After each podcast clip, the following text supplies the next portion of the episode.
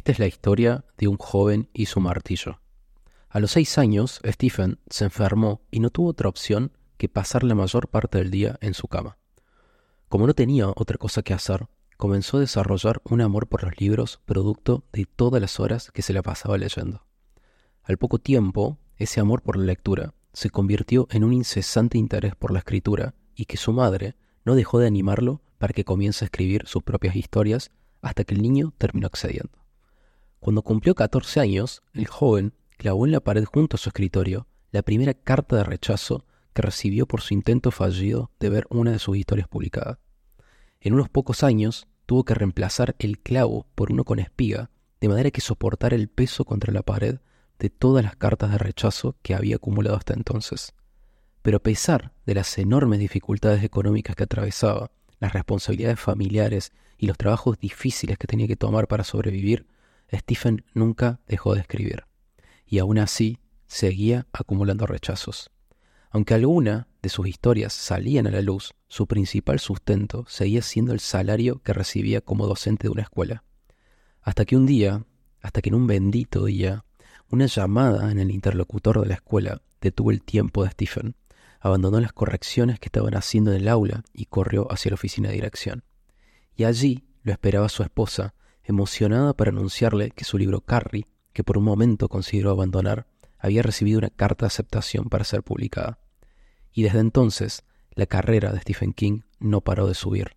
Sus libros vendieron más de 500 millones de copias en todo el mundo, y muchas de ellas fueron adaptadas al cine y la televisión. Cuando conocí esta historia por primera vez, no pude dejar de pensar en dos cosas. Lo mucho que evitamos el rechazo y lo mucho que permitimos que ese rechazo decida por nosotros. La imagen de Stephen King, antes de ser Stephen King, es la demostración viva de que el éxito, tanto en la vida como en los negocios, es la consecuencia del trabajo duro, de la persistencia y fundamentalmente de la paciencia. Sin embargo, la mayoría deposita tantas expectativas en la suerte que ante el mínimo rechazo piensa que el problema son ellos, cuando en realidad es el tiempo diciéndoles no ahora. Es imposible predecir cuándo sucederán las cosas y sin embargo, la única manera de acelerar los tiempos es siendo constantes, enfocados y ajustando nuestras decisiones con la información que solo se nos presenta si estamos en movimiento.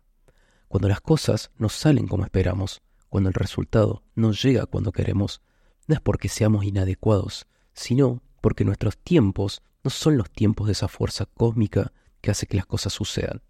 En el momento en el que aceptamos eso, todo se vuelve muchísimo más liviano. Por eso es tan importante mantenernos fiel a nuestro objetivo y a nuestra identidad. Porque si no somos los primeros en confiar en lo que hacemos, no podemos esperar que el resto confíe en nosotros.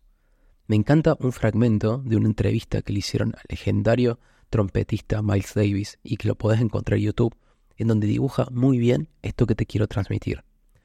Son muchos los factores que crearon a Miles Davis, y sin embargo hay uno que aplica a cualquiera de nosotros. Miles Davis no podría haber sido Miles Davis si primero no hubiese amado la música. Cuando algo es importante para vos, primero lo haces para vos mismo y luego para el resto. La onda expansiva siempre es de adentro para afuera. En el instante en el que entiendes esto, comienzas a jugar y cuando juegas, el tiempo y las expectativas pasan a tener otra prioridad. ¿Qué es el éxito sin el rechazo? Querer saborear el éxito sin experimentar el rechazo es como querer recibir un trofeo sin haber competido. No tiene valor. El éxito es hija del rechazo. El éxito, independientemente del resultado, es vivir en coherencia con lo que sentimos y queremos hacer. Cuando tomé la decisión de abrirme por mi cuenta, lo hice con la estúpida creencia de que con mi talento y experiencia en el diseño alcanzaría. No tuvo que pasar mucho tiempo para darme cuenta que la larga era insostenible y que era simplemente una parte de todo el paquete de habilidades que lejos estaba de dominar. Cómo promocionar mi trabajo, cómo llegar a los clientes con los que quería trabajar, cómo presupuestar correctamente proyectos. Por muchos años me comporté como un simple diseñador sin darme cuenta que lo que tenía que hacer era comportarme como el dueño de mi propio negocio. Ese pensamiento me llevó a pasar por infinitos rechazos pusieron más de una vez en duda mi capacidad para materializar la vida que quería.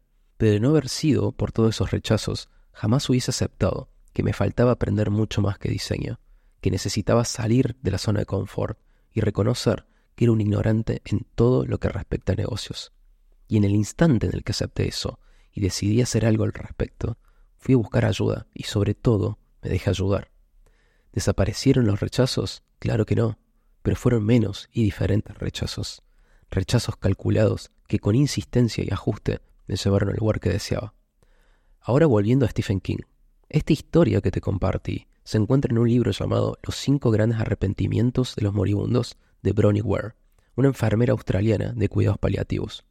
Sus experiencias cuidando enfermos terminales durante sus últimos días de vida la llevaron a escribir este bestseller que refleja lo verdaderamente importante de nuestra existencia. Reflexionando sobre los testimonios que recibía de sus pacientes, llegó a identificar que los principales arrepentimientos que tenían antes de morir se podían resumir en los siguientes. No haber sido fiel a sus sueños por haber tenido la vida que otros esperaban de ellos, haber trabajado demasiado, no haber sido capaces de expresar sus sentimientos, haber perdido el contacto con sus seres queridos y no haberse permitido ser más felices.